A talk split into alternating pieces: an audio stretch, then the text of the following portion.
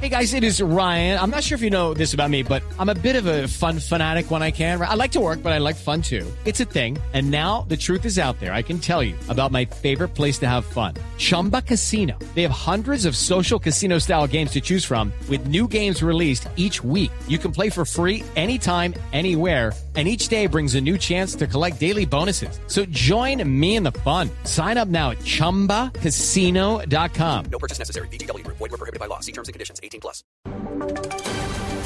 9 de la noche, minuto en Blue Radio. Soy Julián Calderón y esta hora actualizamos las noticias más importantes de Colombia y el mundo con voces y sonidos. Doña Lila Quienza, anciana de 86 años de edad, quien fue secuestrada por delincuencia común en Arauca y hace algunas horas fue liberada, relató cómo fueron esos días de cautiverio y el momento de su liberación. Detalles con Francisco Díaz. Familiares y amigos celebraron la liberación de la señora Lila Cuenza, quien padeció flagelos del secuestro en Arauca. Esta anciana de 86 años de edad relató cómo fueron estos días de tormento. Sí, me pusieron a caminar de noche y después me acostaron en un chinchorro amarrado de una vara y ellos la cargaban en el hombro.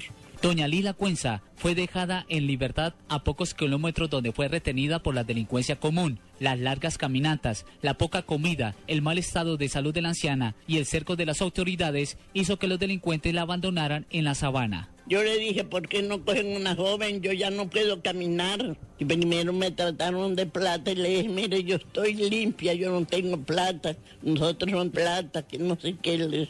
Familiares relataron que el secuestro fue extorsivo, lo cual pone en alerta a las autoridades en el departamento de Arauca. Desde Arauca informó Francisco Díaz, Blue Radio. 9 de la noche, 3 minutos en Blue Radio. La policía de Bagué incautó insumos para el procesamiento de cocaína avaluados en 45 millones de pesos, informa Juan Felipe Solano.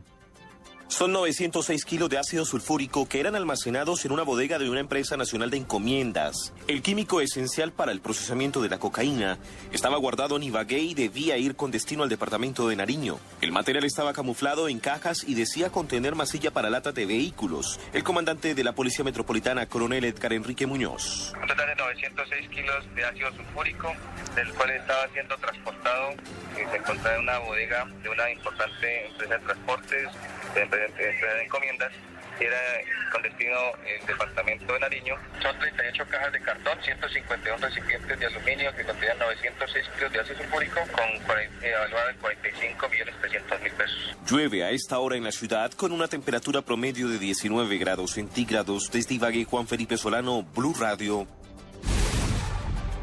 9 de la noche, 4 minutos. El gobierno dispuso de nuevos recursos para ayudar a los caficultores colombianos. ¿De qué se trata, Henry González?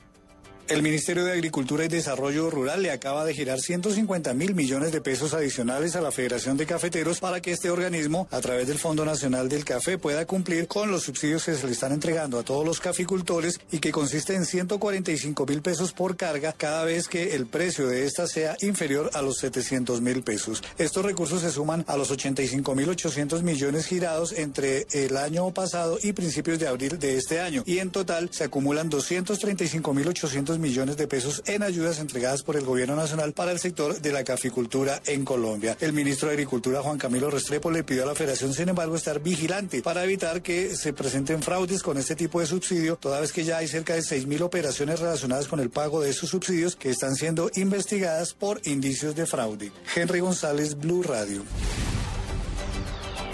Gracias, Henry. En información deportiva, el segundo Grand Slam del año del circuito profesional de tenis aumentará sus premios a quienes lleguen a instancias finales del certamen. Información con Nicolás Quetex. La cantidad de los premios para la próxima edición de Wimbledon aumentará un 40%, anunció el All England Club de Londres, donde se celebra cada año el segundo Grand Slam de la temporada de tenis. Cada ganador individual masculino y femenino obtendrá 1.9 millones de euros y en total se repartirán más de 26.5 millones de euros. Esta última cifra supone que en esta edición, que tendrá lugar del 24 de junio hasta el 7 de julio, la suma total de los premios aumentará 7.6 millones de euros respecto a las sumas entregadas en 2012. Nicolás Cretex, Blue Radio. Noticias contra reloj en Blue Radio. 9 de la noche, 5 minutos. La cifra hasta ahora, los 6.000 libros que a partir de este 26 de abril y coincidiendo con el inicio de la Noche de los Libros, Portugal, país invitado de honor a la Feria Internacional de Libro en Bogotá, regalará a quienes hagan compras en la librería de su pabellón.